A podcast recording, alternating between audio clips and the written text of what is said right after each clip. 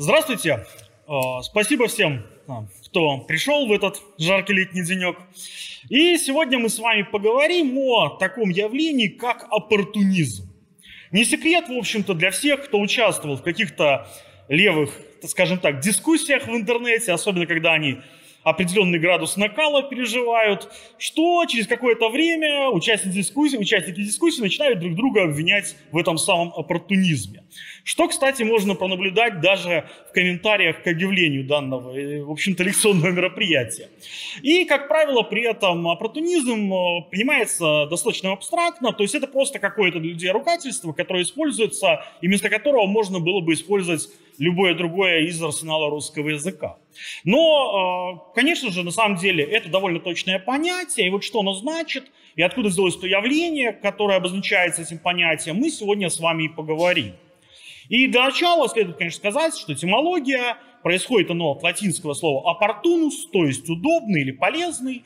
И на самом деле это слово используется не только в политической теории, политической практике, оно используется э, и в экономике, и в психологии, и даже при описании поведения животных то при этом понимается под этим некое приспособление и использование неких сиюминутных выгод определенной ситуации.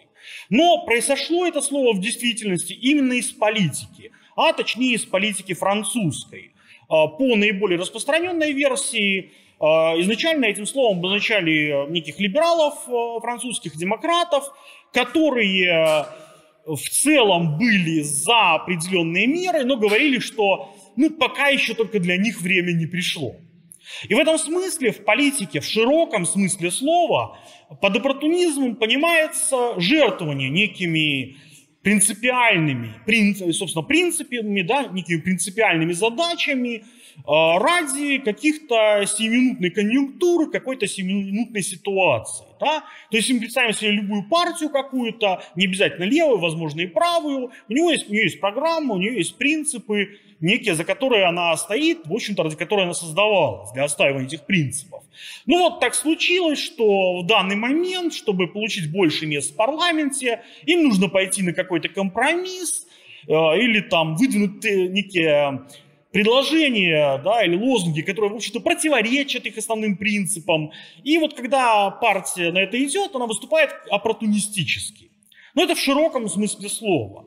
Э, разумеется, мы сегодня поговорим с вами о слове оппортунизм конкретно в левой политической жизни и более точно именно среди э, социалистов, среди марксистов.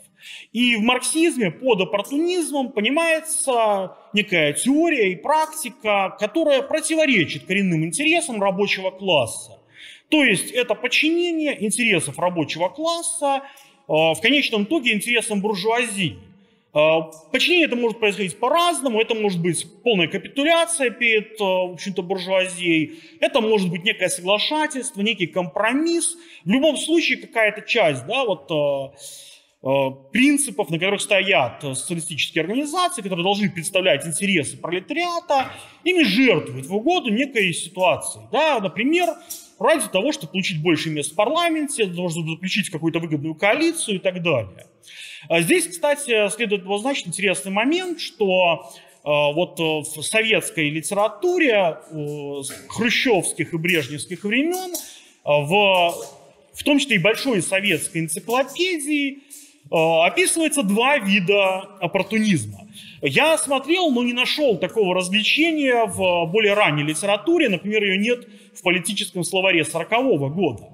Э, и речь идет о том, что разделяют левый и правый оппортунизм. Да? То есть под правым оппортунизмом понимается именно вот такое соглашательская политика, которая направлена на компромисс с капиталом так или иначе, а вот э, реформизм и тому подобное, а вот под левым оппортунизмом понимается наоборот, слишком радикальное левачество, левая фраза, а, и на самом деле понятно, почему это происходит, э, сюда вставлено это. Дело в том, что после 20-го съезда, когда выступление Хрущева, соответственно, против Сталина, э, Мао Цзэдун и китайские коммунисты начали, разумеется, громить э, советскую верхушку партийную именно за оппортунизм, как вот новый оппортунизм, новое возрождение оппортунизма. Но, видимо, это была такая ответоч, ответочка, что да, мы по-вашему оппортунисты, так вы тоже оппортунисты, только левые. Поэтому мы сегодня не будем конкретно говорить про это левый-правый оппортунизм и поговорим о том, что, собственно, под оппортунизмом понимается обычно. То есть то, что вот в поздних советских словарях обозначается как правый оппортунизм. Ну, вот задаем такие рамки, собственно. И когда мы говорим про оппортунизм, то э, важно отметить, что в этом явлении э, как бы связано три э, очень близких понятия, но не совпадающих с друг другом. С одной стороны, собственно, оппортунизм, да, то есть предательство интересов рабочего класса.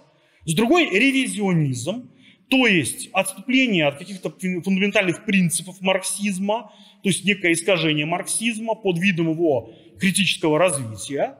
И в-третьих, это реформизм, то есть отказ от революционных методов борьбы в пользу неких постепенных социальных реформ. И вот эти три явления, казалось бы, разных по смыслу, но на самом деле по содержанию совпадающие, а они вот объединились в конкретный исторический момент. И с тех пор оппортунизм как бы оформился как единое явление. Это явление, собственно, происходит из конца XIX века и связано с развитием и политической борьбой внутри э, социал-демократической партии Германии. В то время самой э, крупной, самой авторитетной марксистской организации, социалистической организации, на которую были направлены, ориентировались на которые очень многие представители других, соответственно, социалистических партий, организаций, в том числе и э, совет, и российские марксисты того времени. Соответственно, вот когда мы говорим про этот период, это конец 19 века, надо понимать, что, конечно, у этого была некая предыстория. То есть оппортунизм, этот классический германский, он появился не на пустом месте.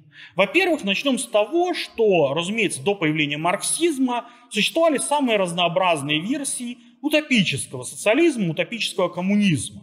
При появлении марксизма они никуда не исчезли, хотя марксизм все-таки начинал все более и более владевать классовым сознанием пролетариата, представители этих течений продолжали также существовать. И в этом плане э, очень показательно, что само появление социал-демократической партии Германии, оно было связано с объединением с таким направлением, как Лассальянцы, то есть последователи Фердинанда Лассаля.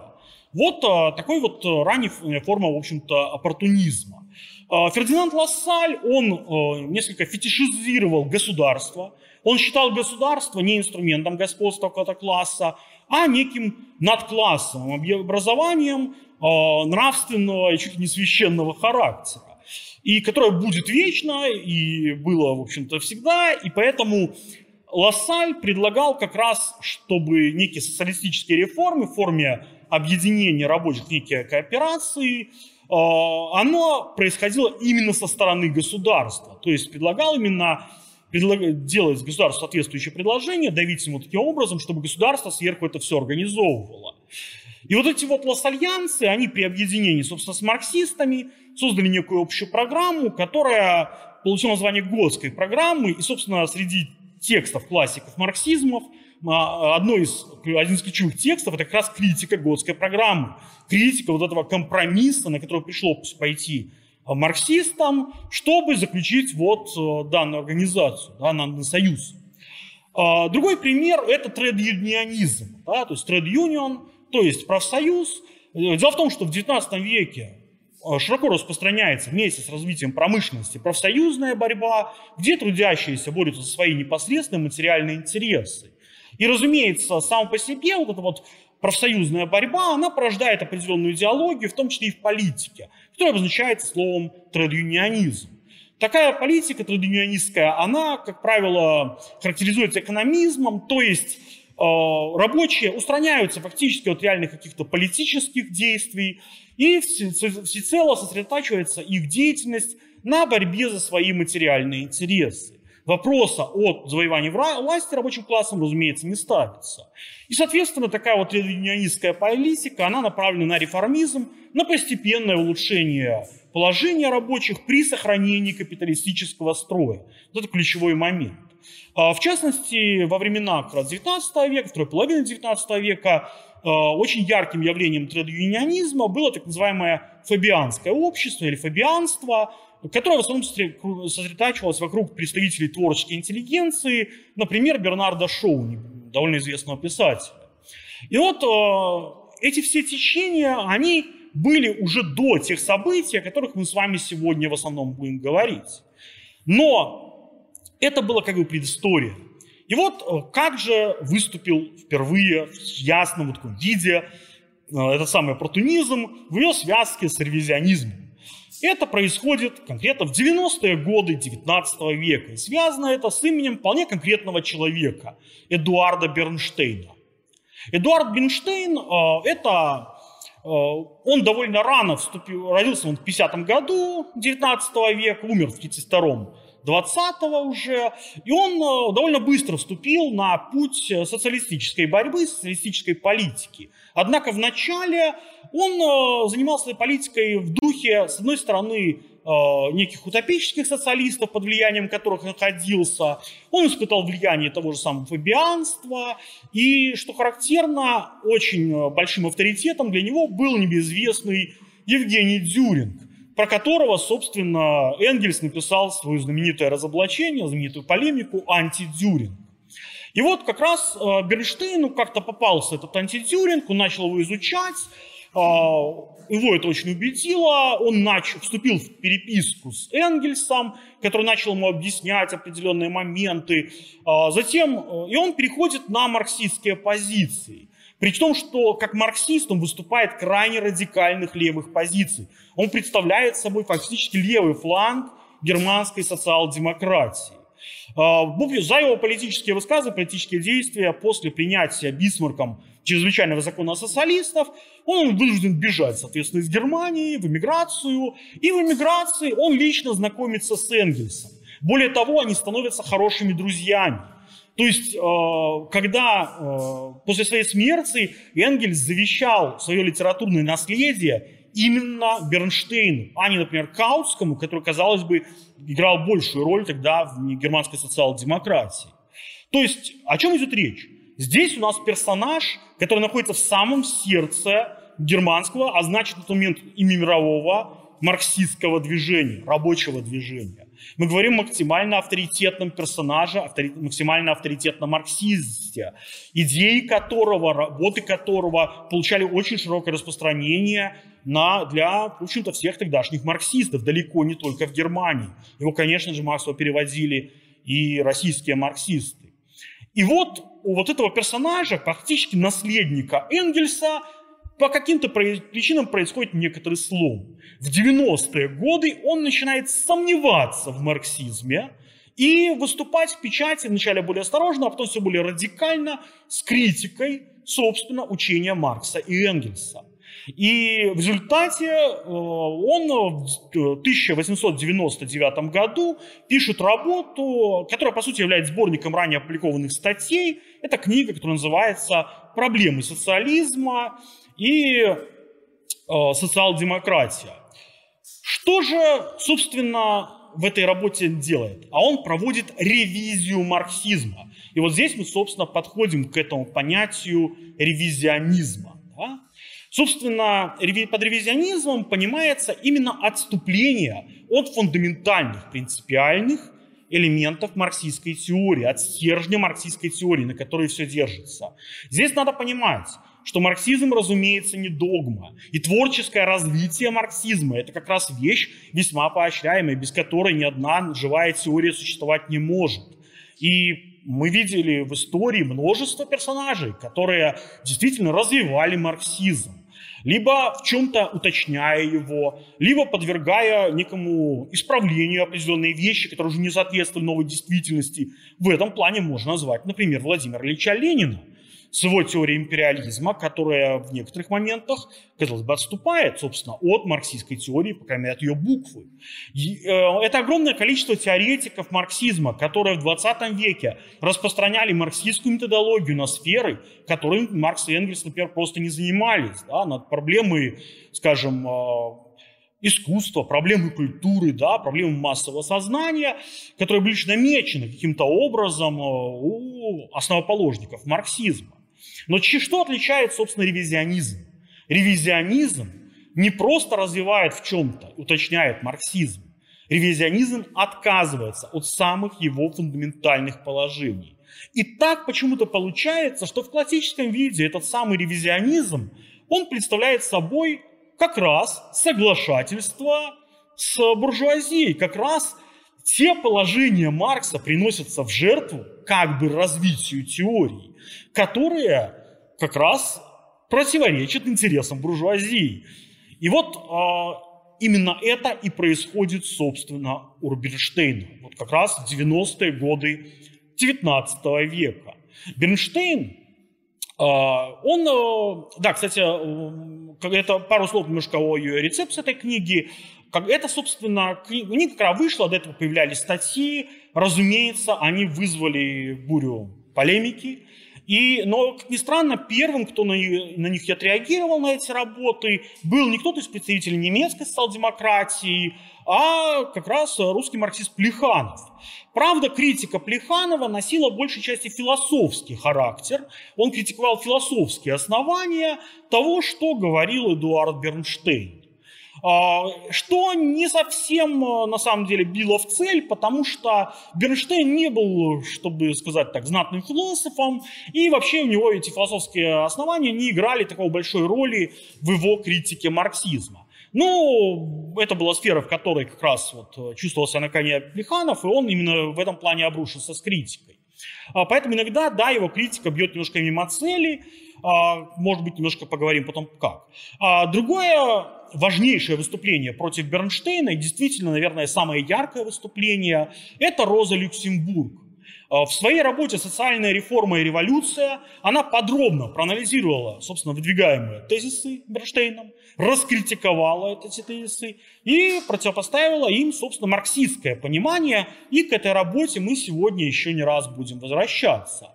А вот третий персонаж во многом самый интересный. Самую фундаментальную и всестороннюю критику учения Бернштейна на самом деле написал никто иной, как Карл Каутский.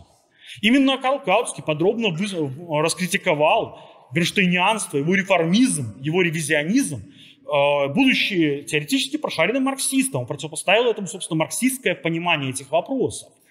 И ирония здесь на самом-то деле заключается в том, что не пройдет и нескольких лет, как Каутский сам начнет склоняться к оппортунистической позиции, в 2014 году пройдет самая кульминация его прихода к оппортунизму, а именно он публично поддержит военные кредиты германского милитаризма, то есть фактически выступит на стороне своей империалистической родины в мировой войне. А, хотя позже будет и критиковать а, немецкий материал, э, вот, милитаризм, но будет уже поздновато. И более того, он создаст потом вместе с Бернштейном особую организацию, которая будет противостоять социал-демократической партии Германии. Потом, правда, в нее обратно вольется. Именно с деятельностью Каутского во многом связан поворот как раз социал-демократии на э, немецкой, на как раз оппортунистические позиции. И только это все, все знаем. В первую очередь, а то, конечно, что они предали фактически ноябрьскую революцию 18 года, и в результате этого были убиты Карл Липкнехт и та самая Роза Люксембург. И вот этот поворот к оппортунизму, да, ревизионистский, он как раз э, начинается здесь, Бернштейна, которого, казалось бы, Каутский критикует. А, кстати, вот такой тоже довольно интересный момент насчет э, э, ревизионизма. Разумеется, понятие ревизионизма, оно довольно широко явля... обсуждается и обсуждалось в социалистической литературе. И особое даже ряд течений есть, э, в общем-то, в политике современной, которые себя именно позиционируют как антиревизионистские. Речь идет в первую очередь о хаджаистах и маоистах, то есть сторонниках, соответственно, идей Мао Цзэдуна и Энвера Ходжи. Но э, Однако вот эта вот ревизи... А, борьба с ревизионизмом, она была довольно широко распространена и в советской печати, в советской литературе. И вот здесь э, довольно есть интересный персонаж, а, такой вот профессор Ойзерман. Был довольно значимый э, ученый, философ э, советский, собственно, который написал очень много, в том числе по немецкой классической философии. И да, тоже, разумеется, как и положено было, критиковал ревизионизм. И вот, когда конъюнктура поменялась. Он э, написал уже после развала СССР, разумеется, книгу «Оправдание ревизионизма». где защищает идеи ревизионизма и оппортунизма. Довольно объемная книжка, кстати, хорошо, хорошо написана, то есть там с научным как бы, фактурой все хорошо. Все-таки дядька был серьезный. Но просто подумайте иронию этой ситуации. Человек критиковал ревизионизм, как было положено, а потом он пишет книгу, в которой защищает оппортунизм, ведя себя как оппортунист, то есть приспосабливаясь к новой ситуации. То есть, если это не иронично, то я не знаю, что даже.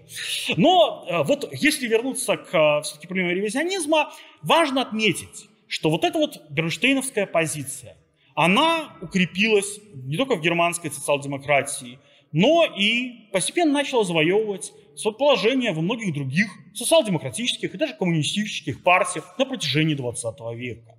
И, например, э, собственно, социал-демократическая партия Германии – она уже в 50-е годы открыто стала на позиции.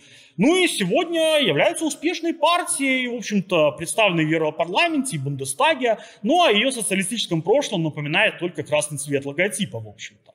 Но то же самое происходило и с многими другими организациями. Огромное количество европейских партий, которые изначально позиционировали себя как коммунистические, переходили на такие вот оппортунистические позиции, позиции фактически бернштейнианские. Иногда это происходило сознательно, но редко. Чаще всего это происходило молча, бессознательно, и возможно, что те, кто поворачивали к оппортунизму, даже не особо были знакомы с идеями Бернштейна, но на практике их воспроизводя. В этом плане, конечно, самый Удивительный случай, наверное, это либористская партия в Великобритании. А, либористская партия, вообще-то, она как бы создавалась изначально как оппортунистическая, традиционистская партия, призванная не претендовать на то, чтобы как-то устранить капитализм, а то, чтобы в рамках капитализма улучшать положение британского рабочего класса. Но оппортунизм, он как бы не знает каких-то берегов. И в случае с, э, собственно, либористами он зашел до того, что в результате они отказались даже от базовых каких-то своих оппортунистических, квазисоциалистических идей. И фактически уже к концу 20 века либористы представляли себе собой вполне обычную правую, в общем-то, партию, которая не только проводила неолиберальные реформы, но и вела активную империалистическую внешнюю политику. Достаточно вспомнить Тони Блэра в этом случае, как раз лейбористов. И в этом плане э, довольно парадоксальная ситуация сейчас. Это э, Джереми Корбин, небезызвестный, которого все называют социалистом лишь за то, что он пытается вернуть лейбористов к оппортунизму. То есть хоть немножко, хоть, хоть оппортунизма нам немножко дайте. Это уже считается страшным социализмом. Ну, поэтому можно видеть, кстати, насколько сильно вправо весь политический спектр сдвинулся. Да? То, что раньше считалось бы правым или центристским, да, хоть как минимум сегодня уже воспринимается как страшное левачество. Так вот, возвращаясь к Бернштейну, возвращаясь к, вот, э, к теоретическим основам всего этого. Да? Э, работа Бернштейна, да, это да, она, кстати, в оригинале название немножко по-другому звучит. В реальности речь идет не о проблемах, а о предпосылках э, социализма. Но э, суть это не особо меняет. И, кстати, начинает свою работу Бернштейн как раз с критики философских основ марксизма. Для тех, кто был на нашей прошлой лекции, посвященной Владимиру Ильичу Ленину, вы помните, как много Ленин времени потратил на то, чтобы показать, что в конечном итоге философские неправильные основания, отхождение от марксизма в максимально абстрактной философской теории приводит к вполне конкретным отступлениям от марксизма на практике, в политике и экономике. И вот Бернштейн – это идеальное тому подтверждение. Так начинает он именно с критики философии марксизма. Что, чего же он начинает? Во-первых, он критикует марксизм э, именно как материализм. По, э, по мнению Бернштейна, суть материализма состоит в том, что у любого события есть причина. То есть он приравнивает фактически материализм и детерминизм. Разумеется, это в корне неверно, потому что идеалисты тоже могут быть детерминистами. Идеалист тоже может считать, что у любого события есть причина. Но э, как раз э, идеалиста положение э, отличается от материализма в том, что идеалист считает дух первичнее, чем материи, идеальное первичнее, чем материальное. Но у Бернштейна все не так. Бернштейн полностью отождествляет фактически детерминизм с материализмом. А чем же так плохо детерминизм? Чем же так плохо представление, что у явлений вообще-то есть причины? А плохо оно тем, что оно полностью отрицает, по мнению Бернштейна, свободу воли и ведет к фатализму. А, то есть человек уже не какая-то уникальная снежинка своими там э, неожиданными свободными волеизъявлениями, а человек подчинен неким э, законам, да, общественного, в том числе развития, и которое можно предугадать, да, которое можно описать и научно объяснить. Для Бернштейна это принципиально неприемлемо. И он так вот язвительно даже называет фактически марксизм кальвинизмом без Бога. Ну, кальвинизм – это направление протестантизма, отрицающее свободу воли и уверующее в предопределение божественной да, воли. Так вот, а, второй важный момент – это диалектика. Если материализм, он просто да, приравнивает к детерминизму, то диалектику Бернштейн сразу отрицает. Он считает диалектику мистической теорией, придуманной Гегелем, и которая призвана лишь запутать людей. Фактически он приравнивает диалектику к софистике.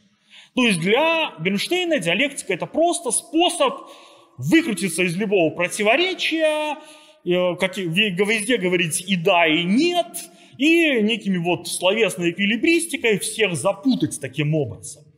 А, разумеется, при этом он считает, что Гегель, кстати, в диалектике был реакционер, и значит диалектика крайне реакционное явление.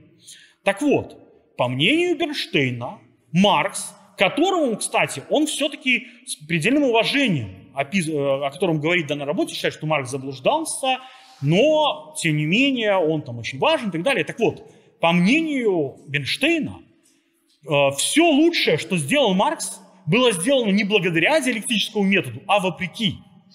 То есть, на самом деле, Марксу диалектика мешала и портила его научный метод. И, и когда, соответственно, Маркс приходил к каким-то правильным выводам, это он как ученый приходил. А когда он заблуждался, к этому привел его Гегель. И на самом деле самой большой проблемой для, например, вот иллюстрации, которую приводит Бернштейн в частности, является тезис Маркса об э, апроприации апроприаторов. Ну вот же, это отрицание-отрицание гегелевское, просто кричит нам Бернштейн. Ну, вообще-то, как бы тезис апроприации апроприаторов основан на истории как раз первоначального накопления капитала, а той реальной апроприации, которая производилась, да, среди, например, э, собственно, обезземеливания крестьян, да, в результате как, раз становления капитализма. То есть, в данном случае, эта фраза не имеет ничего общего простой повторением гегелевской формулы. Она обоснована конкретным историческим материалом и серьезным экономическим и социологическим исследованием. Но э, Бенштейн это не останавливает, значит, все, диалектику в утиль.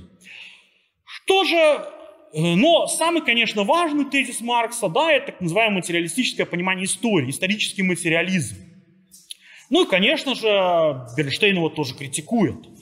Он говорит о том, что Маркс чрезвычайно много, слишком много места уделяет экономике и недостаточно много уделяет надстройке. То есть он понимает предельно догматический марксовский тезис о том, что базис общества, его экономика определяет надстройку, да, политическую, юридическую, идеологическую и так далее. И вот, э, исходя из такого неверного понимания, он даже говорит, а вот смотрите, вот поздний Энгельс, он даже говорит, что нет, иногда идеология может оказывать обратное влияние. Но вообще-то Энгельс просто объяснял то, что изначально там было и заложено, как это все, собственно, объяснялось. А, но, да, Бернштейн это видит так, что вот Маркс и Энгель, вы сказали, что все определяется только экономикой, идеология полностью от нее зависима, а потом начали сомневаться, уже они, видите, сомневаются, а я пойду дальше, я скажу, что еще больше всего принадлежит идеологии, и в конечном итоге это общая черта, на самом деле, э, очень многих ревизионистских течений. Отказ от материалистического понимания истории, отказ от объяснения самых разнообразных, как политических, так и культурных, идеологических явлений, некими классовыми экономическими причинами эти явления вызывающие. Но если мы отказались от материализма, если мы отказались от диалектики, то на что-то же надо опереться, очевидно. И, конечно же, Бернштейн находит на что опереться. И это Кант. Иммануил Кант, немецкий философ 18 века. Это не случайно, конечно же. Дело в том, что конец, э, вторая половина 19 века, особенно конец 19 века, это доминирование в немецких университетах так называемого неокантианства, то есть обновленного учения Канта, учения, которое берет ключевые положения Канта и э, развивает их в соответствии с новейшей наукой и э, другими новейшими достижениями. Кстати, получается, ну, как-то более-менее все гладенько. А, но а, здесь надо понимать, что неокантианство, оно ведь было не только в университетах. Оно затронуло очень самые широкие, в общем-то, слои а, немецкой интеллигенции. И, конечно же, одна затронула и социал-демократов, и среди социалистов немецких. Да, было уже полно людей, которые так или иначе переходили на неокантианские позиции. Был такой Форлендер, был Ланге, даже основатель, собственно, неокантианства в Германии, Герман Кодин, он на самом деле по убеждениям был социалистом. Поэтому здесь ответ напрашивался сам собой. А, и вот, собственно, философские основания кантовской теории и принимает за отправную точку для себя Бернштейн. А, в этом плане, правда, отмечу, что критика а, Плеханова, которая шла именно в этом направлении, Плеханов сосредоточился на понятии вещи в себе у Канта, в то время как Бернштейн ее практически не обсуждает, именно поэтому плехановская критика в целом бьет на самом деле мимо цели. Но это лишь основание. На этом, конечно, возвышается у нас понимание экономики и политики. И именно проблемы экономики и политики являются для Бенштейна наиболее важными. И, конечно же, здесь э, стоит сказать о том, что Бернштейн фактически, э, во-первых, от, э, вся его критика направлена на то, чтобы отрицать необходимость краха капитализма. То есть общая тенденция мысли Бернштейна в этом отношении – это показать, что противоречия капитализма не заостряются, а притупляются. Что никакого краха капитализма не будет. Что вот все дальше будет так развиваться, а значит не будет и никакой революции. На чем же основывает э, такие утверждения Бернштейн? Во-первых, э, он говорит о том, что неверна теория кризисов Маркса. Маркс, как известно, описал и подробно объяснил, от чего берутся всеобщие экономические кризисы. А, и в то время, когда Маркс это писал, кризисы, кстати, повторялись примерно раз в 10 лет. И вот Бельштейн говорит, а вот смотрите, последний кризис был в 73 году, а вот у нас уже вот 99 И где ваш кризис? Разумеется, кризис чуть позже разразится и такой, что мало никому не покажется. Но Берштейн говорит, что нет, кризисов при капитализме больше не будет. Почему кризисов при капитализме больше не будет? Во-первых, а, это кредитная система, развитие кредитной системы, системы кредита. И понимаешь, для всех, кто более-менее представляет себе, а, откуда взялся последний кризис, это очень смешно. Да, но по, времени, по мнению Бернштейна, как раз кредитная система и развитие предотвращает появление кризиса. Потому что, ну, как известно, кредитная система, она, во-первых, облегчает обмен, а во-вторых, а, она позволяет расширяться рынку, да, то есть некие убирает э, заторы, которые могут происходить в движении капитала. Этот ее тезис просто блестяще, на самом деле, разобрала по полочкам Роза Люксембург, которая как раз показала, что нет, как раз кредит заостряет противоречие капитализма. Потому что да, конечно, например, кредит э, увеличивает, улучшает возможность обмена.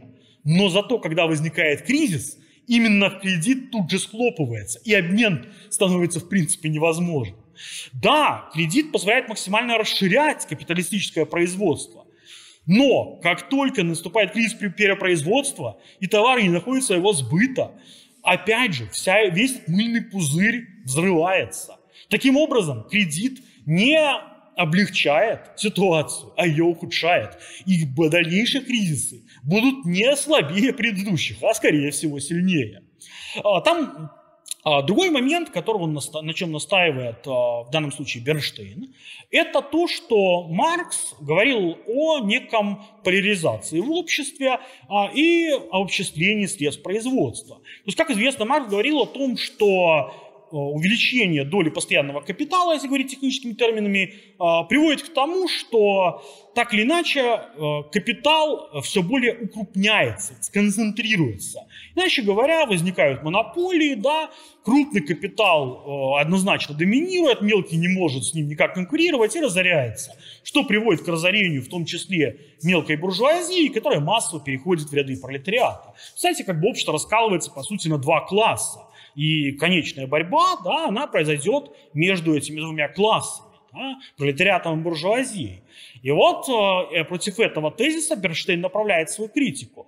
Он говорит о том, что как раз мелкие и среднее производство не уменьшаются с развитием капитализма, а наоборот увеличивается, так как любое крупное производство конструирует вокруг себя множество мелких.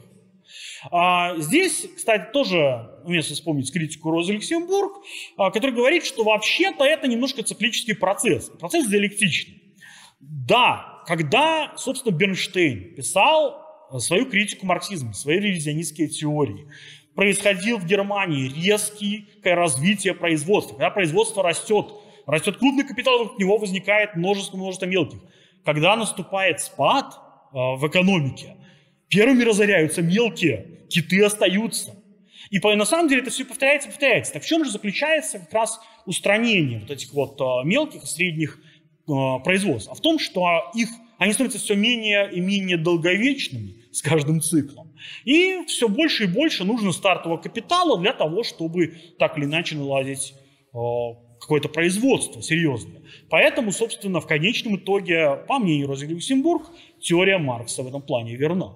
Другой важный момент, который тоже очень а, распространен а, и у нас в антикоммунистической литературе, и а, тоже активно проговаривается Бернштейном, это появление и развитие среднего класса.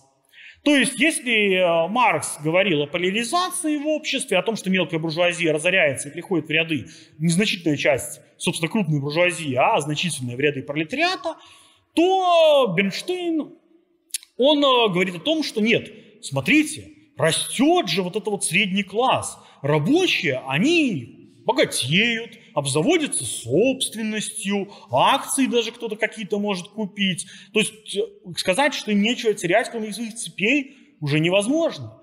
Но опять же, если мы, кстати, посмотрим на историю, то да, это процесс волнообразный, маятникообразный, потому что да, во времена Бернштейна так и было. Вот средний класс начал массово расти. Но э, можно помнить историю 20 века, и когда, например, послевоенные годы происходило такое же явление, да, как кейнсианство в Соединенных Штатах, социал-демократические партии в э, Западной Европе, которые, собственно, активно стимулировали спрос со стороны населения, население немножко так богатело, оно обзаводилось собственностью, личными домиками там какими-то и так далее – но потом, как известно, пришел неолиберализм, и в 70-х годах все это начали сворачивать.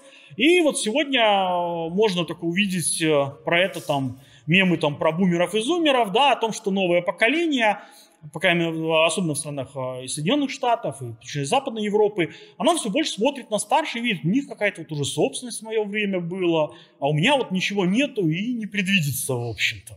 Потому что, ну да, э, неолиберализм был массовым наступлением капитала на права рабочих. С этим ничего не поделаешь. Но да, вот эту временную тенденцию, в общем-то, Бернштейн выдает за общую тенденцию и считает, что она опровергает учение Маркса. И вот э, это второй момент. Третий же момент э, очень важный, здесь связан с тем, что сам рабочий класс, он э, не становится каким-то единым, да, не вырабатывается единое некое классовое сознание. То есть, если Маркс говорил об объединении рабочего класса, да, пролетарии всех стран соединяйтесь, то, то Бернштейн указывает на нет, тут появляются сложности, появляются противоречия, появляются неоднозначности, что вот в рабочих выделяются определенные подгруппы, та же самая рабочая аристократия, э, о которой говорил Маркс. Ну, кстати, в этом плане это самое, действительно такой процесс происходит, и особенно в периоды бурного какого-то роста, когда рабочим что-то перепадает больше, да, возникает такая вот рабочая аристократия. Кстати, именно она в основном и является той социальной базой, на которую опирался всегда оппортунизм и в данном случае ревизионизм. в том числе и социал-демократической рабочей партии, э, партии Германии. Так вот, а, что касается э, дальнейшего момента, да, это вот что касается экономики. То есть к чему ведет нас на самом деле наш Бернштейн? А к тому, что нет, никакого вот такого раздвоения общества, поляризации не происходит. А самое главное, противоречия капитализма лишь притупляются, они заостряются. А значит, в конечном итоге нет в будущем никакого краха капитализма. Он будет и дальше. Но э, в то же самое время, э, что же, в чем же найти выход? Да? Ведь смотрите, какая проблема. У Маркса утверж... Э, его анализ капитализма, его внутренних противоречий, того, как эти противоречия приведут к новой некой да, экономической устройству, в результате революции, разумеется, социалистической, оно ведь носило вполне конкретное значение. Этим была показана и историческая необходимость, да, историческая неизбежность, по крайней мере, того кризиса, на почве которой возможно будет эта революция. Но если этого нету, то социализм перестает быть какой-то данностью экономической, чем-то, что, ну, что можно, появление чего можно предсказать, к чему все идет. Так каким же образом Бенштейн, который по-прежнему называет себя социалистом и является одним из лидеров, при этом вот так не исключили, из социалистической партии, получается, да, которая была, своими основами уходила прямо вот туда, к основоположникам марксизма. Так вот, здесь нам на помощь приходит Иммануил Кант, философ XVIII века, который э, предложил свою мораль, этику. Именно моральные аргументы по мне, в пользу социализма, по мнению Бернштейна, и должны определять, собственно, почему мы должны придерживаться социалистических взглядов. И, в частности, одна из формулировок кантовского категорического императива, немножко упрощаю я, суть ее в том, что нужно к людям да, и к самому себе, человечеству в лице самого себя и к другим людям относиться всегда как к цели, а не как к средству. То есть каждый человек должен быть целью, а не средством. И вот если это дальше продумать, по мнению многих таких вот социалистических мыслящих кантианцев того времени, получается социализм. И вот этот такой вот моральный идеал социализма и задает нам некую альтернативу будущего. При этом очень важный момент. А, и в свое время а, Кант настаивал на том, что идеалы вообще недостижимы. Именно поэтому они идеалы. В то время как э, радикальное его противоречие было с Гегелем, как раз в том, что Гегель как раз говорил, что нет, если нечто разумное, оно должно быть реализовано. Если оно не реализовано, оно, значит, идеал так, так себе. Он недостаточно рационален. А, и, по крайней мере, он не может быть реализован. А Кант же настаивал, нет, идеал должен всегда оставаться идеалом, никогда не оказаться реализованным. И э, Бернштейн, по сути, продолжает эту линию. Фактически социализм, коммунизм у него становится недостижимым идеалом. И поэтому, кстати, фраза, которая повсюду приписывается Бернштейну, она вырвана немножко из контекста. Суть в том, что цель для меня ничто, движение все. Неважно, куда движемся, главное, как движемся. Разумеется, оно вырвано из контекста, и Бернштейн по этому поводу, в общем-то, много протестовал, но потому ее и вырвали из контекста, что она хорошо описывает то, что он в реальности говорит. Ведь для Бернштейна действительно реформа становится самоцелью. И вот э, как раз на это направлен основной удар Розы Люксембург в ее полемике против Бернштейна. Она говорит о том, что реформы, разумеется, являются важной частью марксизма. Ни один марксист не крайне отрицает значение реформ. Но реформы в этом плане лишь средства, они не являются целью. В то время как то, что является лишь средством для марксистов, Бирнштейн делает самоцелью. Реформы ради реформ. Постепенное движение. Но движение все-таки, он говорит, к социализму. И стоит вопрос, а как же так получится, что из капитализма мелкими реформами появится, в общем-то, из капитализма появится социализм. А здесь, в первую очередь, ну, мы знаем, каков ответ марксистов. Это произойдет в результате социалистической революции. А социалистическая революция неотделима от понятия диктатуры пролетариата. И вот от этого понятия Бенштейн просто в бешенстве. Он говорит, что само понятие диктатуры предельно варварское понятие, и те, кто его употребляет, просто недостаточно культурные люди и так далее. А, соответственно, нужно, а, нам не нужна никакая э, диктатура пролетариата. Нет, нужна демократия. А, ну, кто бы, казалось бы, сомневался. Но здесь очень важная черта проявляется Бернштейна. Бернштейн абсолютно убежден, что есть два основных пути, собственно, к социализму. Первый – это профсоюзная борьба. То есть, по мнению Бернштейна, то, что рабочие улучшают свое положение, постоянно э, повышая зарплату, да, понижая рабочий день, улучшая там, безопасность производства, это и есть вот то, что приведет к социализму. Разумеется, марксистская позиция в этом плане заключается в том, что это, опять же, не самоцель. Как раз, да, очень важно э, рабу, рабу, профсоюзная борьба, она принципиально важно имеет значение, но именно как средство воспитания, объединения рабочего класса, выработки у него классового сознания. И в конечном итоге это расчет на то, что рабочие, ведя борьбу на профсоюзном поприще, понимают, что в конечном итоге главное противоречие никуда не исчезает. Главное противоречие – по-прежнему остается. Ведь, э, по сути, что делает профсоюз? Он использует законы рынка, законы спроса и предложения, спроса и предложения рабочей силы. И отстаивает в этом плане интересы рабочих, как отстаивают стоимость любого другого товара. Но он по-прежнему зависит от рынка, от капиталистического рынка. И в конечном итоге поэтому фундаментальные, коренные интересы рабочих никакая профсоюзная борьба не затрагивает. В с этим, собственно, марксисты говорят о необходимости политической борьбы, а не только экономической. И вот здесь а, как раз а, нас ограшивает другим утверждением Бернштейн. Он говорит о том, что рабочим не интересно завоевание политической власти.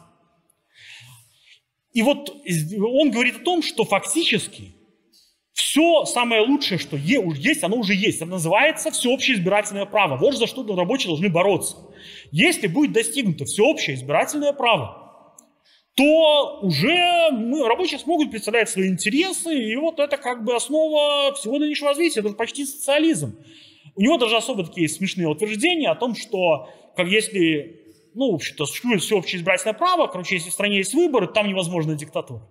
Ну, это... Соответственно, он дал в этом убежден, что абсолютно Берштейн. Э, соответственно, что делает Э, Берштейн здесь очень важно. Он, конечно же, проводит ревизию марксистского понимания государства. Как известно, для Маркса государство есть инструмент господства правящего класса. Но законы – это юридический мир, это возведенная в законы воля правящего класса. Это для Бернштейна принципиально неприемлемо. Он считает, что государство не представляет какого-то определенного класса.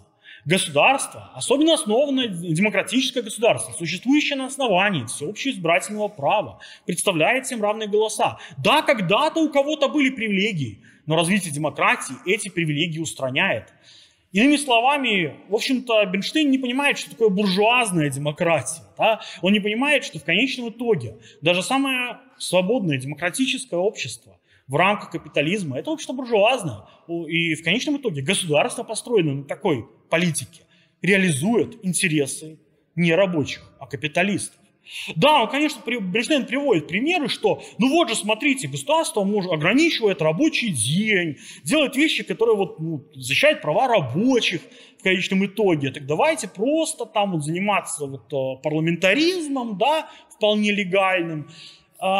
Разумеется, здесь проблема-то в чем? Во-первых, ограничение рабочего дня находится в интересах, собственно, капиталистов в конечном-то итоге. Это правила игры, по которым просто нужно играть. А другой момент заключается в том, что как только немножко поменяется ситуация, как только период роста сменится периодом спада и периодом кризиса, внезапно все увидят, увидят тут же, как права, добытые до этого парламентской борьбой, потихоньку отнимаются у рабочего класса, что неоднократно в истории 20 века мы с вами наблюдали. И вот здесь э, что получается? Да? Бернштейн отрицает и философские основания марксизма, экономическое учение марксизма и, конечно же, политическое учение марксизма. И в результате у нас складывается вот такая вот наша троица. Да? Оппортунизм, ревизионизм и реформизм. И, конечно, ключевая черта э, протонизма классического и любого, в основном, в общем-то, который сегодня встречается, это именно реформизм. Отказ от революционных методов и упование исключительно на постепенные социальные реформы. Вера в то, что можно не меняя в конечном итоге, не захватывая власть рабочим классом и даже вообще не устраняя капитализм, а как-то можно так вот сделать, чтобы он потихоньку перерос в социализм. Там куча есть вариантов, которые уже во времена Бернштейна в рамках немецкой социал-демократии предлагалось, которые есть и сегодня. Развитие там э, различных рабочих кооперативов, общественный контроль за средствами производства. Мы знаем, чем это заканчивается. В общем, в конечном итоге, как правило, ничем. А, вот этот реформизм – это то, что вот объединяет. Это, конечно, то есть это отрицание революционных методов борьбы. Поэтому, когда известный политический деятель сказал да, не так давно, что Россия исчерпала лимит на революции, в данном случае был повторен тезис, который в свое время, еще больше ста лет назад, развивался немецкими оппортунистами. Другой важный момент – это то, что называется фетишизация парламентаризма парламентский фетишизм. Да? То есть для оппортунистов. Опять же, сейчас вот я перечитаю некоторые черты, свойственные оппортунистам. Большинству из них свойств, большинство оппортунистов свойственны не все, но некоторым из них свойственна лишь часть. Это не суть важно. А, ну, какое свойство черта? Это вот этот самый парламентский фетишизм. В чем суть? Это абсолютизация парламентской борьбы. Здесь, в общем-то, причина понятна. Партия изначально представляет, казалось бы, интересы рабочего класса. Она включается в парламентскую борьбу и понимает, что нам нужно заключать компромиссы, выдвигать более умеренные тезисы и в конечном итоге таким образом подчинять интересы рабочего класса, а интересы буржуазии. По чуть-чуть, постепенно, но в конечном итоге мы видим эволюцию, как в случае, например, с британскими лейбористами. Да, и с немецкой социал-демократической партией, собственно. И что э, дальше? Да? И вот, э, кстати, эта абсолютизация показала себя очень ярко в истории 20 века. Классическим примером такого вот парламентского фетишизма является пример Чили – при Альенде. Да? Кальенде полностью убежденный, что если он выиграет честные демократические выборы, ему дадут построить у него такой вот особый чилийский социализм. Мы все знаем, что случилось. Случился Пиночет. Но э, кроме этого, какие еще черты свойственны? Очень важной чертой, которая свойственна различным течениям оппортунизма, является то, что оппортунизм воспринимает социализм как развитие либерализма. Это опять же восходит к Бернштейну.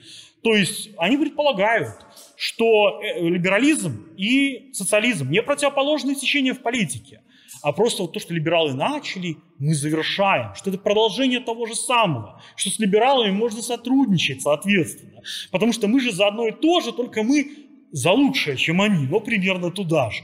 Этот тез всячески озвучивался, опять же, Бернштейном. Он прямо так и говорил о себе, о себе и соратниках, наследниках либерализма, продолжателях его тела. Еще очень важный момент, который свойственен не всем, но очень многим оппортунистическим течениям. Это настаивание на патриотизме и национализме, и даже шовинизме. А, это, опять же, было озвучено у Бернштейна. Бернштейн, утверждая, что вот он говорит, Маркс, смотрите, говорит, что у пролетариата нечего терять, кроме своих цепей. Значит, у пролетариата нет и отечества, раз нет собственности. А нет, он говорит, вот сейчас пролетариата есть и собственность, а значит, есть и отечество. А, соответственно, пролетариат больше не является каким-то вот таким вот всемирным, да, иными словами, Бернштейн отказывается от пролетарского интернационализма. Он всячески подчеркивает, что нет у пролетариата есть отечество, и да, это отечество нужно защищать. И поэтому, когда потом немецкие социал-демократы, как и многие другие социал-демократы Европы, поддержали свое, свои правительства в кровавой бане Первой мировой, э, там все было логично и напрямую вытекало из его ревизионистских идей. А, ну, как я уже сказал, то есть не все далеко партии, конечно, поддерживают. Но, кстати, здесь э, можно вспомнить э, не так далеко от нас КПРФ, которая, конечно, с либерализмом у них не очень, да, они его не, не сильно одобряют. А вот с патриотизмом и национализмом все в полном порядке. Э, другое э, явление, э, с другой стороны, вот этот либерализм, да, абсолютизация либерализмного течения, мне тут сразу на память приходит, например, нынешняя компартия Японии. Кстати, самая большая не правящая компартия в мире. Она на словах, них красные флаги, портреты Сталина и все красиво, партия гигантская, но по факту это просто очень либерализм. Да? То есть у них два главных пункта в программе – это пацифизм то есть э, разрушение полной Японии, первое. А второе – экологизм, да, максимальная экологизация производства. Вот это, по их мнению, коммунизм. Более того, у них там есть свои троцкисты, которых обвиняют в сталинизме за это. Это там местная азиатская специфика. А, и, конечно же, очень важной чертой, которая свойственна уже абсолютно всем оппортунистам, это настаивание не на классовой борьбе, а на классовой солидарности, классовом компромиссе. И здесь, кстати, можно вспомнить э, современную компартию Китая.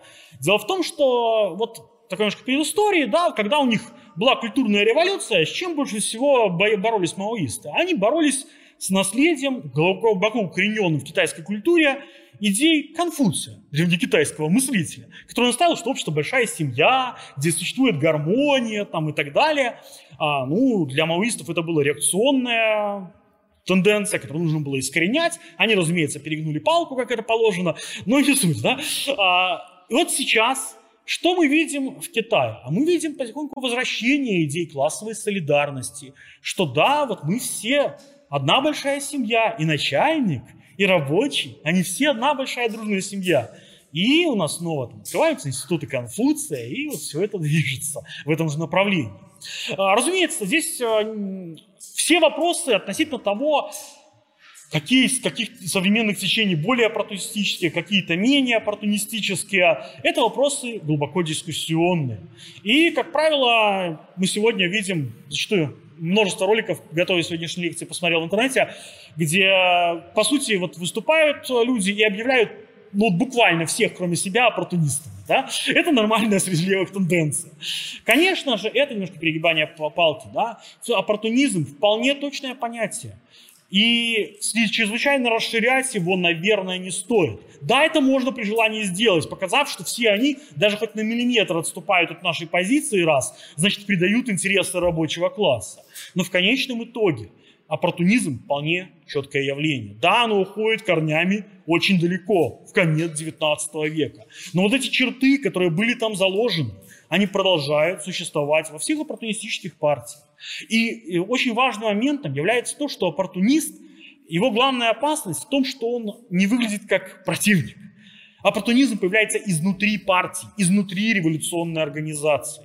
Как показал нам опыт уже самого первого вот, яркого выступления оппортунистов в лице Бернштейна, Каутского и других.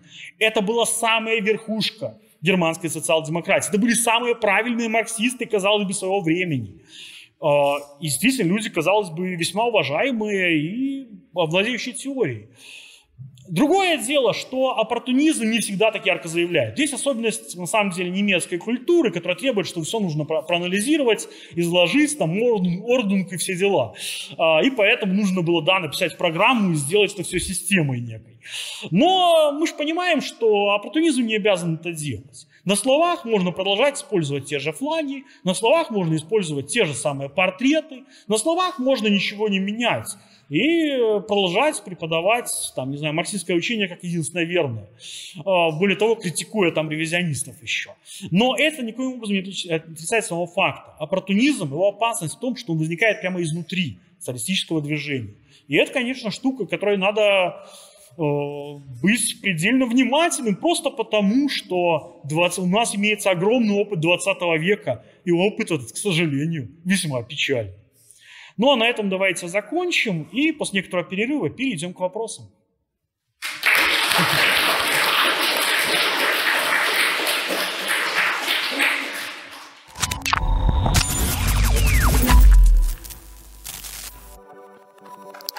Здравствуйте. Можно я не буду ничего крутить? Меня зовут Александр. Я из марксистского кружка Краснобай. У меня вот э, к вам вопрос. А не могли бы вы подробнее осветить э, современные тенденции оппортунизма?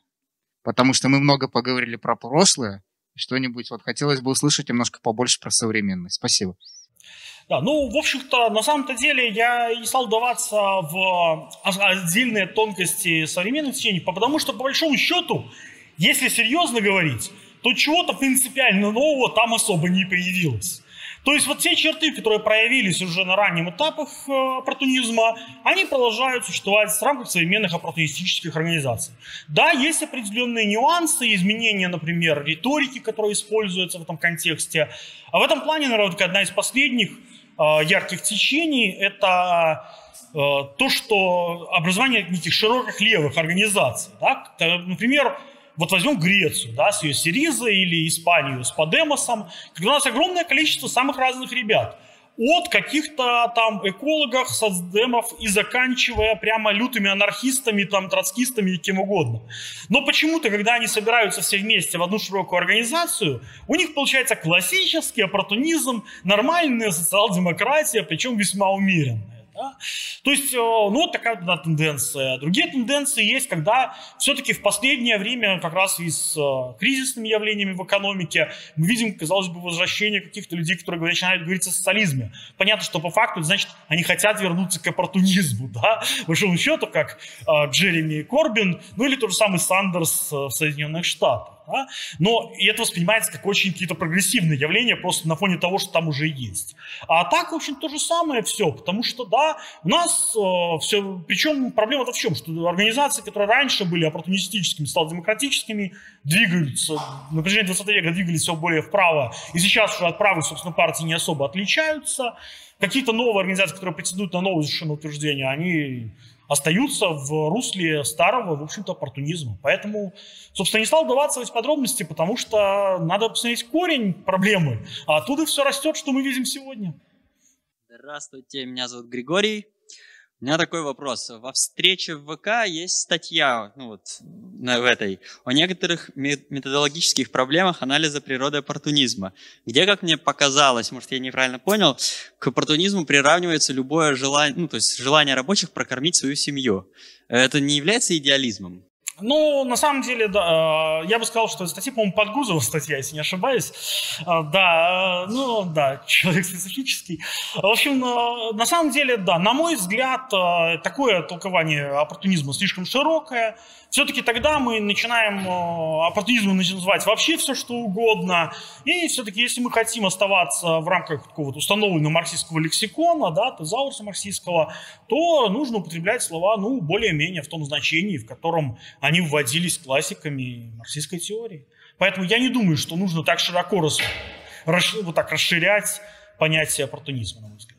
Спасибо за лекцию. Меня зовут Татьяна. Э, как э, человек, э, не любящий излишний догматизм, интересно, как вы для себя проводите границу между ревизионизмом и все-таки творческим развитием идей? Ну, на самом деле, здесь, конечно, ключевой момент, хотя вопрос всегда границ, да, он всегда довольно условен, потому что границы, они везде, как нас учит диалектика, не всегда точно проведены. Да? Но ключевой момент – это именно э, ревизионизм, отказывается от тех положений марксизма, которые имеют коренное значение для того, чтобы марксизм представлял, собственно, интересы трудящихся в их борьбе, в том числе за политическую власть. И что, что мы видим в ревизионизме, да, как он появляется в виде Бернштейна, да, сразу, что мы видим не просто какое-то изменение каких-то теоретических положений, но эти изменения ведут нас в вполне определенном направлении, а именно в направлении поддержания капитализма, да, соглашательства с буржуазией, то есть подчиняют интересы рабочего класса интересам, собственно, капиталистов. Таким образом, э, в данном случае да, понятие визионизма и оппортунизма очень тесно связаны. Но на самом деле, да, э, в каждом конкретном случае такую четкую линию провести бывает довольно сложно. И какие-то марксисты могут считать определенного теоретика вполне себе марксистом, только немножко неортодоксальным, да. Другие же будут настаивать на том, что это ревизионист и все. Это уже ну, зависит от степени сектантскости, да, взглядов того, кто это высказывает. Потому, поэтому, да, универсального у меня решения нету. А, я, честно скажу, более так вот ортодоксально смотрю на вещи, то есть очень многих персонажей, которые приписываются иногда даже к ортодоксам, я таковым лично не считаю, но это, сказать, с моей колокольни так все видится, просто я как бы, больше на классиках. Ну да, в принципе, тут же проблема-то в чем, что В конечном итоге, кто сказал, что да, все, что говорили Маркс и Энгельс, было верно? Конечно, нет. Конечно же, определенные вещи могли устареть, могли измениться. Никто сегодня не будет говорить, что каждое слово, например, происхождение семьи часть собственных государств э, истина. Просто мы знаем из археологии, что нет не каждое, да, уже достоверно. Поэтому исправлять, развивать, это полезно, это замечательно. Проблема в том, что вот что делает главный ревизионизм да, в виде оппортунизма? Он под видом вот этого говорит, что просто что-то улучшает, изменяет, а по факту просто проталкивает на самом деле интересы буржуазии. Хотя, конечно, ревизионизм, вот что я не отметил, он бывает вот, э, действительно не только правый, но и левый, да, потому что существуют теоретики, их блога было начиная с 60-х годов там в Европе, основном во Франции, которые были такими левыми, что просто как бы Маркс и Энгельс по сравнению с ними какие-то страшные провоки, да, на словах. Но по факту это приводило, мы видим к чему, к разложению рабочего движения Европы и его обезоруживанию на самом деле. Поэтому тут опять же практика критерий истинности, как и везде. Я понимаю, что это в некотором, ну, это в любом случае спекуляция, да, но вот насчет оппортунизма, то есть какой э, классический ход? Я изучаю теорию, развиваю теорию, и вот я теоретически напридумывал всякого, да, идиотского, оппортунистического. Или у меня есть изначально цель. Я хочу место в парламенте, я хочу поддержать буржуазию, я хочу, ну, плохих вещей. И я уже такой подтягиваю, как бы мне это себя оправдать, как мне себя это объяснить. Вот, то есть предатель или дурак. Ну, то есть... Ну, как показывает практика, отлично распространены оба варианта на самом деле. То есть, но а, как раз, если мы обратимся как раз к истории социал-демократии германской, кстати, то мы видим, что там практика шла впереди. То есть уже ко времени, когда Бернштейн писал свою работу, оппортунистические тенденции уже были в социал-демократической партии. По большому счету он просто проговорил то, что другие и так уже многие предполагали.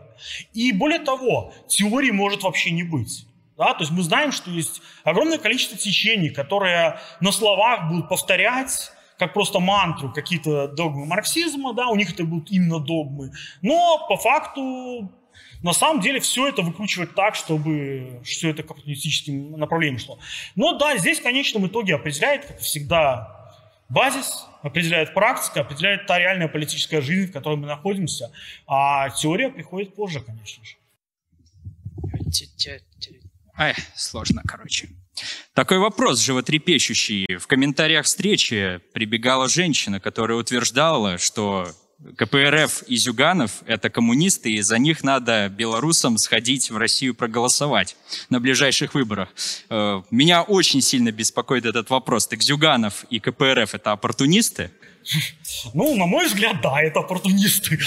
А, здесь, а, правда, э, есть, конечно, среди левых, даже среди левых теоретически подкованных некоторое количество э, представляю таких людей, э, людей, которые все-таки говорят, что нужно поддерживать Зюганова, но не потому, что они считают его коммунистом, а потому, что считают, что в России это единственная реально имеющая шансы на победу оппозиция, и вроде как для демократичности, а вроде как еще можно через это притолкнуть.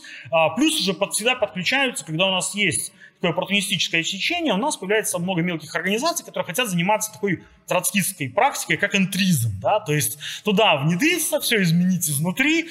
А, ну, практика пазы чаще, иногда получалось, кстати, в 20 веке, но чаще всего заканчивается тем, что система переламывает таких вот людей, а не, а не систему. Вы, так устроена наша печальная жизнь. Вот так. Менее желтые профсоюзы надо красить. Ну, профсоюз немножко другая штука. Профсоюз это изначально же не политическое явление, а экономическое. Здравствуйте, спасибо за лекцию. Хотел бы, хотел бы задать вопрос. У нас э, в значительной части общества бытует мнение, что э, политика – это грязное дело. Это как раз-таки перекликается с утверждением Бернштейна, что как бы пролетариату значительной части не интересна политика, а это интересно только буржуазии. Э, как вы можете это прокомментировать? Как относиться к таким людям? Можно ли их переубеждать?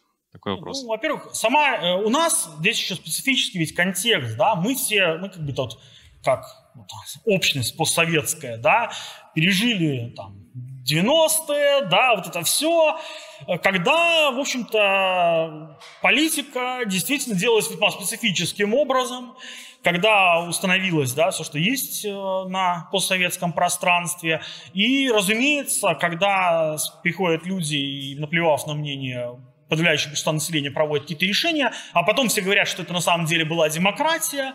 Разумеется, отношение к этим учреждениям демократическим весьма скептическое. разумеется, скепсис зашкаливает. Да? То есть если, например, для многих западных оппортунистов свойственно такой фетишизм парламентский, то у нас часто, наоборот, недооценивают значение парламентской борьбы, которая в то же время и значение демократии, которая все-таки важна, пусть не как цель, но как средство для, собственно, социалистического движения.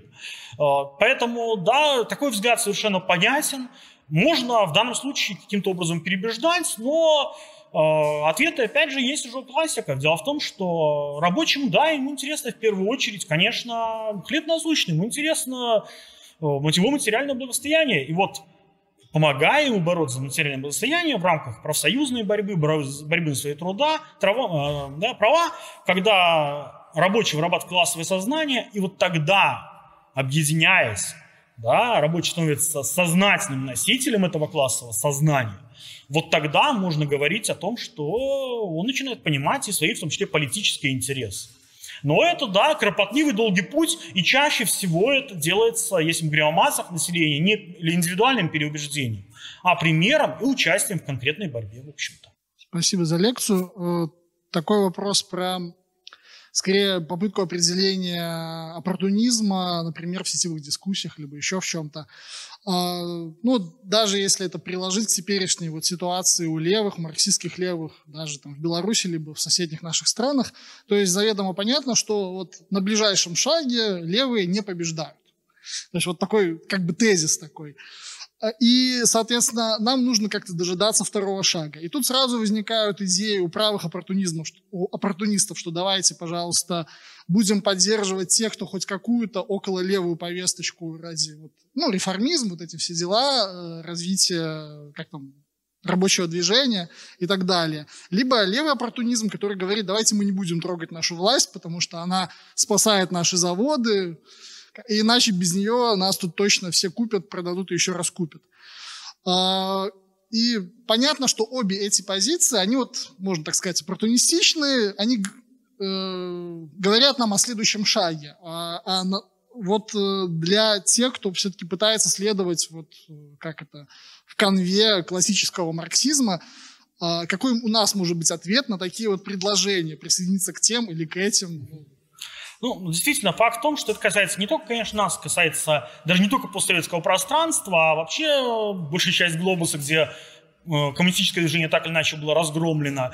И ситуация, здесь стартовая позиция такая, мы очень слабые. Да? И вот в данный момент э, особые силы, прямо скажем, не представляем. Поэтому в данном случае нужно в первую очередь работать да, над с одной стороны, воспитанием кадров, образованием самообразованием, пропагандой, а, над налаживанием связи с рабочими, потому что без рабочего движения, конечно же, никакого коммунистического движения быть не может.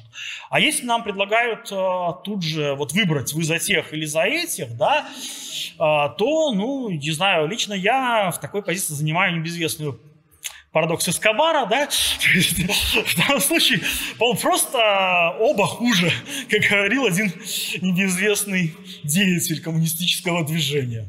Это так. Доброго времени суток. Спасибо за лекцию.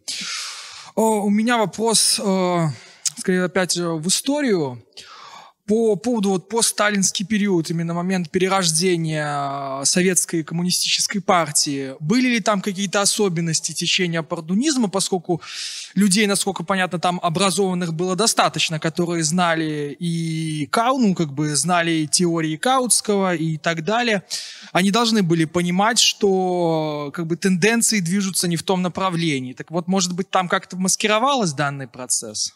Ну, в данном случае, конечно, во-первых, начнем с того, что, конечно же, положи... вопрос о перерождении Советского Союза, когда это произошло, да, кем было сделано и так далее, вопрос максимально дискуссионный, я бы не хотел его сейчас, скажу, сейчас прямо касаться, а, но э, ведь э, если мы говорим об этом, как раз ситуации, то, конечно, э, то время, когда уже точно начались какие-то перерожденческие процессы, они какое-то время, да, ближе к концу точно уже начались, а вопрос только, когда, они, когда было самое начало, да, в любом случае, они маскировались, конечно же, да, это, они маскировались под коммунистическую риторику, они э, маскировались, опять же, под критику оппортунизма. Кстати, это тоже вполне распространенное явление. Вы можете критиковать противников оппортуниста как еще больших оппортунистов. Возможности в этом плане риторики, они бесконечны.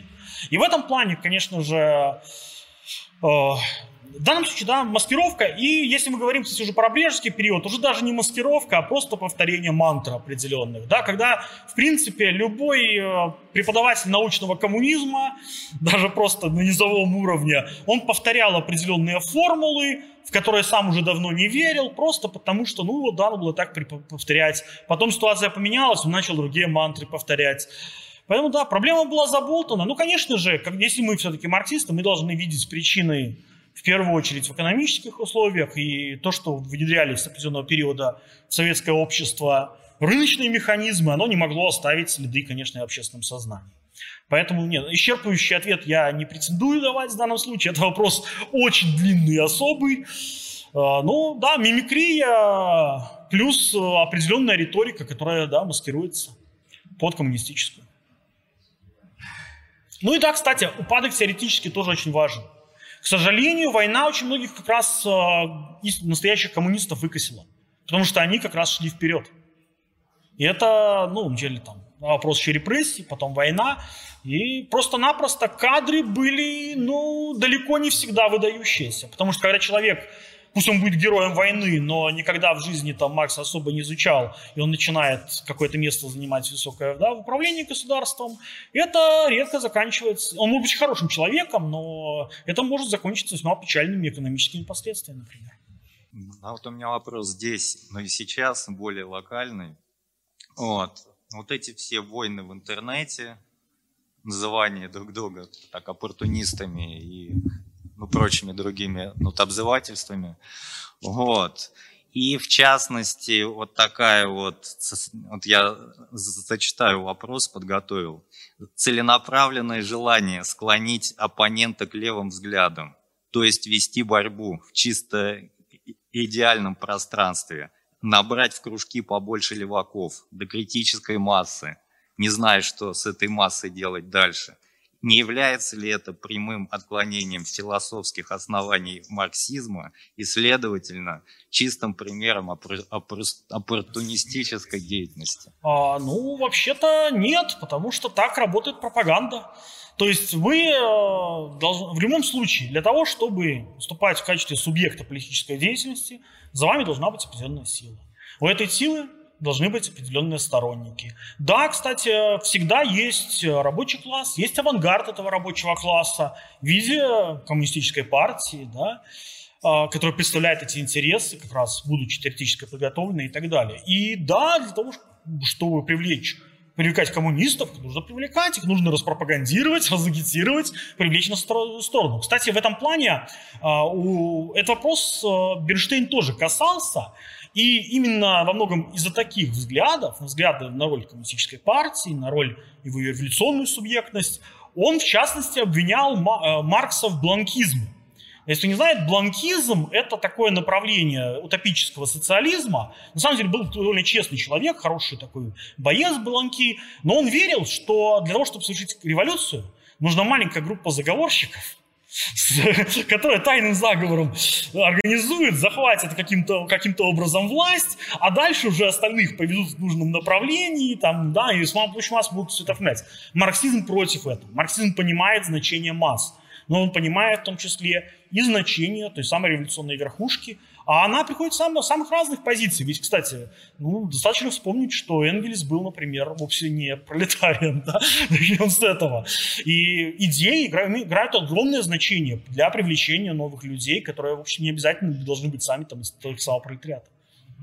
Но тут еще вопрос подразумевал, что как бы левыми, э, бывшие левые становятся правыми, правыми переходят в левые, и на каких основаниях это движение вот, так осуществляется. Это может быть просто как бы бесплатная работа для политтехнологов, вот просто набирание. А, это может быть чем угодно. Тут же какой момент? Есть банальный момент моды. Да, есть банальный момент культурной гегемонии. Да. То есть э, это проблемы, которые всегда есть. Э, и в левом движении, конечно же, всегда было и будет много случайно пришедших туда людей, которые пришли, потому что прикольно, молодежно, а еще там 68-й год там, и так далее, да. Но потом они там по поиграются и расходятся. Вдруг кто-то остается. Ну, такой вот фильтр. Это на самом деле касается не только левых, это касается любой, в общем-то, политической организации.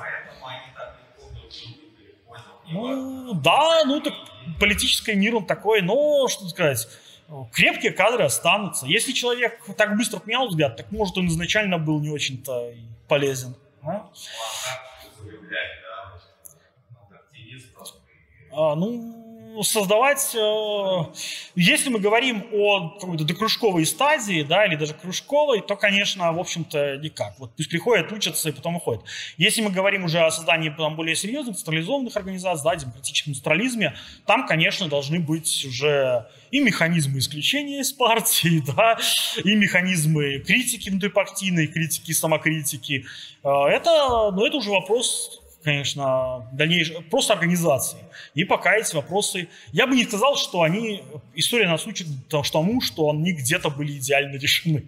Где-то всегда был какой-то баг, который где-то неудачно срабатывал. Увы, будем... Ну, нужно искать, нужно творчески перерабатывать в этом плане марксизм, опять же. Спасибо. Меня зовут Константин. Мой первый, сегодня, первый раз я посетил кружок, поэтому можно сказать, что мое знакомство с деятельностью кружка Э, началась с лекции об оппортунизме. Э, сегодня э, вами было сказано, что такое явление, как оппортунизм, достаточно распространено. В принципе, любая более-менее значимая левая партия, ну, так называемая левая партия в буржуазном парламенте является оппортунистской, насколько я понял. Вопрос. Вот мы сегодня упоминали о комментариях под темой о сегодняшней лекции. И, насколько я понял, оппортунист – это какое-то такое настолько обидное ругательство, Э, которая заставляет э, комментаторов прям брызжить слюной и так далее. Но если э, оппортунизм так распространен, почему этот термин стал таким оскорблением? Ведь мы все видим, что, как вы сказали, Геннадий Андреевич Зюганов сегодня э, там крестится, я не знаю, завтра пойдет э, под флагом Единой России, а так обидно ему, ну или его сторонникам слышать обвинение в оппортунизме. Почему это слово оскорбляет э, левую тусовочку? Спасибо. А на самом деле оно оскорбляет ровно потому, что оно изначально было обзывательством. То есть изначально, когда во французской политике появилось слово «оппортунизм», оно использовало как пиоратив, то есть как обзывательство своих политических оппонентов. Разумеется, ни один оппортунист сам себя оппортунистом не считает. И, разумеется, сторонники тех идей, да, и скажут, вы оппортунисты. Нет, ни в коем случае, я там, наоборот, единственный правильный коммунист, он скажет, да, это вы все там левые оппортунисты или еще что-нибудь. Поэтому, да, это слово изначально было задумано как э, педератив, оно изначально несет в себе отрицательную оценку какого-то явления, и Поэтому, да, на него обижаются, люди не хотят слышать, что они такие. Им-то кажется, что они уж точно не такие, как минимум. Ну, то есть это, это больше похоже, как будто две рыбы обвиняют друг друга, что они мокрые. Э, вопрос э, следующий. Э, оппортунизм. Э, то есть, э, я так понимаю, это э, солидаризм с буржуазным, с, скажем так, с буржуазным устройством, с буржуазной э, правящей элитой, э, но при этом под красными флагами. Э, вопрос насколько нужно быть вовлеченным э, в буржуазное производство э, и вообще в буржуазное государство, чтобы ну, считаться оппортунистом. То есть сегодня государство из чего, из чего состоит? Из территории, населения, системы налогообложения. Может ли, там, я не знаю, true марксист, который сегодня платит налоги, ну, можно ли сказать, что true марксист, который сегодня платит налоги в буржуазном государстве, это оппортунист? Никоим образом. Никоим образом. Дело в том, что оппортунизм, главное, это позиция. Да? И суть этой позиции в том, что интересы рабочего класса, пролетариата подчиняются интересам буржуазии. Это вопрос политической позиции человека. А, это э, марксисты понимают, что человек может занимать классовую позицию определенную, и при этом по каким-то причинам иметь класс, в общем-то, более развитое классовое сознание, другого класса, он может отставить интересы пролетариата, будучи представителем буржуазии лично. Да, это скорее исключение, да, и все-таки в массе своей класс имеет соответствующую позицию. Но в действительности нет. То здесь э, какие-то э, игры в попытке уйти от капиталистической эксплуатации, да, они, на мой взгляд, несостоятельны. Кстати, этим очень много ультралевые направления в 20 веке промышляли, там э, анархические разные течения, да, вспомните каких-нибудь в этом плане, конечно, мы любим это анархопримитивисты, которые, чтобы уйти от пролетарского производства, от э, капиталистического производства, просто уходят там в леса, там, в избушки, там, и живут натуральным хозяйством в первобытном, первобытном уровне. Э, понятно, что это не выход. Вообще здесь дело в том, если человек хочет занимать одну позицию, ну, видите, он должен изучать теорию первую очередь. Он должен изучать окружающий его мир, он должен вырабатывать э, теоретическое понимание окружающего действительности. Именно это возвышает нас над нашей, собственно, классовым положением и позволяет нам выработать сразу это классовое сознание. Здрасте. У меня такой вопрос. Вопрос простой, но сложно задать. Смотрите, у оппортунизма же есть какие-то объективные основания, в политике, например, а уже потом это в теорию просачивается, что мы там, например, боимся слишком разозлить правящий класс, или мы слишком боимся э, быть слишком радикальными и отвернуть от себя сторонников, тот же пролетариат. Вот. И мы начинаем как бы сглаживать углы, там пытаться в парламентаризм. А с другой стороны, мы, например, видим, что Э, начинается какой-то оппортунизм, и что кто-то там начинает слишком соглашаться с буржуазией и начинает уходить в левачество полное, там, ну, в радикализм, там, всякие Сандера Леминоса, такое там, знаете, там, стрелять проф... лидеров желтых профсоюзов, все такое. А, в общем, как в политике славировать между вот этими двумя крайностями, я понимаю, что ответ просто как это следить за действительностью и хорошо ее анализировать. А может, есть какие-то там конкретные ходы? Ну, увы, нет. Как учил нас Владимир Ильич Ленин, конкретный анализ конкретной ситуации. То есть в данном случае а, рецепт, который был применим в определенной ситуации, будет неприменим совершенно в другой. Но да, здесь, кстати, даже момент такой, что важно другое. Вот если мы говорим про какое-то скатывание в оппортунизм, вот э, у нас есть принципиальные некие положения, у нас есть некие принципы. Готовы ли мы отказаться от этих принципов или нет? Мы не готовы на компромисс, и вот эти принципы для нас вот непоколебимы. Да, вот здесь, наверное, пролегает какая-то граница, где можно четко увидеть разницу. Ну, а да, что касается движения влево, то там уже, да, берега потерять еще, вообще очень легко. И понятно, что красиво может и фраза звучать, если такое, если человек очень радикальный. Э, и да, увы, тут может помочь скорее только какая-то, не знаю, доля здравого смысла, возможно. И опять же, конкретно анализ конкретной ситуации, увы, никаких других вариантов нам. Ну, я, я другого пока не обнаружил. Если кто-то обнаружил, пусть расскажет. Ну да, увы. И это был последний. Так, товарищи, всем спасибо, что пришли. Спасибо Антону Бархаткову и всей команде Полиграф Ред за очередную замечательную лекцию. А также, как обычно, по традиции, хочу обратиться к тем, кто еще не посещает марксистские кружки с очередным приглашением в них записаться. Но, к сожалению, не прямо сейчас. Наш курс первого года подходит к концу, и осталось буквально несколько занятий. Новый набор будет объявлен в середине августа. Следите за новостями в нашем паблике. А начало занятий намечено на середину сентября, где-то числа 12-15. Запустится новый очередной курс нашей программы. Также, если кто-то иногородний, то будут запущены группы онлайна в Дискорде на нашем сервере – то есть по той же программе или есть еще вторая альтернативная. Все. На этом всем спасибо. Всем пока.